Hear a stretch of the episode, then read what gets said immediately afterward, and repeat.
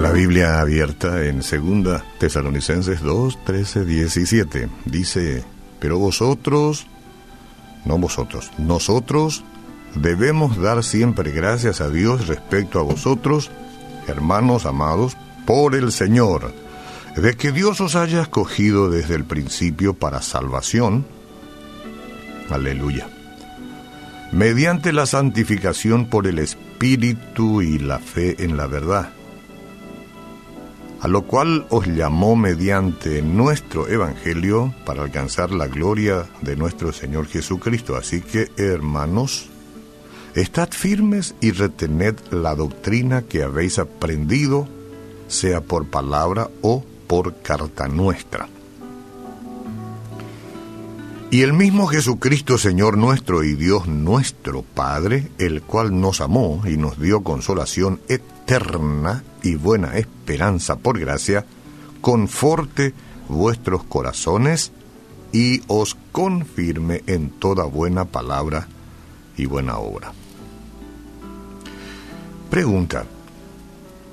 ¿El Señor todavía llama a las personas? ¿O fue algo que hizo solamente en otros tiempos, en los tiempos bíblicos, digamos? ¿Cómo es el asunto? ¿Les habla a unos pocos o les habla a todos?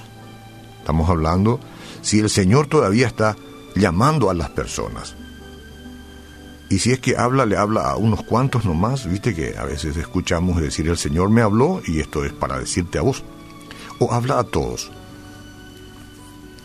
Bueno, aunque Dios no use una voz audible, como dijimos ayer, todavía se ocupa de buscar seguidores él llama a las personas a qué? Y llama a la salvación. ¿Mm? ¿Cuántas veces usted y yo escuchamos? Evangelistas, pastores, hombres y mujeres usados por Dios para llamar a otras personas a la salvación, debido a que el pecado ha creado una barrera entre el hombre y Dios, esto es lo que tenemos que entender, no es Dios el que nos separa por, ganas, sino porque el pecado nos separa. Hay una barrera y eso se llama pecado. Y el hombre y Dios entonces, este, pues naturalmente están separados, ¿no? En este mundo bajo condenación, como dicen romanos. Ahora, Él ofrece salvación y lo hace a través de su Hijo Jesucristo. Estas son cositas enormes cositas enormes que tenemos que entender si queremos eh, una vida con esperanza. Él todavía habla y todavía llama y está llamando a la salvación y hoy te llama a vos. ¿Cómo sabes? Porque llama a todos a la salvación. Nada más y nada menos que a su Hijo entregó en aquella cruz para hacerlo. Esa cruz ese hombre muriendo en la cruz es un llamado para que vos seas salvo. Y yo, por supuesto, pero yo tuve el proceso ya hace muchos años. Pero seguimos buscando. Por ejemplo, él llama a la santificación. Entonces yo estoy en ese proceso. Yo ya encontré la salvación por medio de mi arrepentimiento y de recibirlo a él en el corazón y ahora este, sigue llamando, no es que llamó una sola vez, sigue llamando a qué? A la santificación. Una vez que hemos sido reconciliados con el Señor, Él nos aparta para sus propósitos. Por eso estamos acá, Mick y yo, para sus propósitos. Pudiéramos estar inaugurando una discoteca con música tecno, pero eso no son sus propósitos.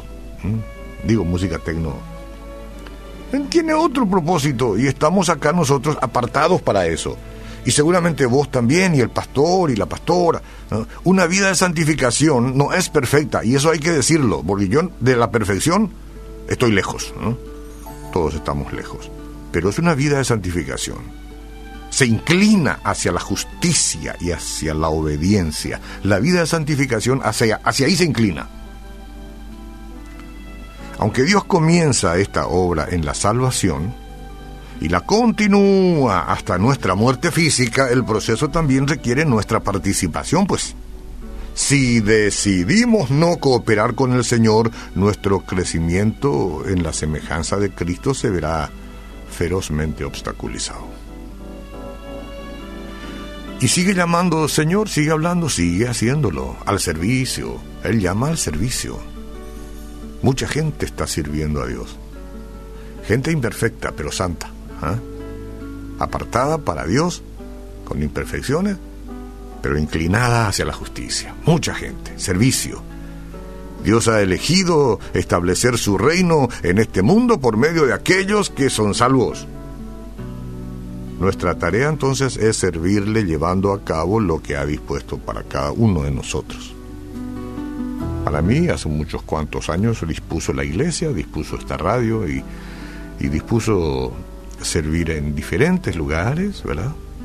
llevando como se pueda con gracia, la mayor gracia posible, el mensaje de salvación que es el llamado de Dios. Y quien lo hace, lo hacen los componentes de esta radio. Entonces, para no extendernos demasiado y volver pronto a la música, pero dejar esto como pensamiento, ¿cómo está usted respondiendo a estos llamados? A la salvación, a la santificación y al servicio, porque acá lo que vale es que cada uno de nosotros hagamos una pequeña prueba de cómo estoy yo Recuerde que un día todos estaremos ante Dios y vamos a rendir cuentas de nuestra vida.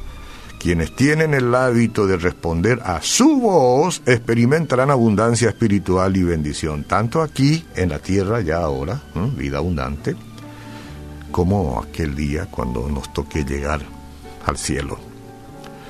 Si hay algo del cual debes apresurarte es conocer a Cristo, recibirlo en el corazón, saber que te llama a salvación y luego seguir el proceso maravilloso. Él te está llamando.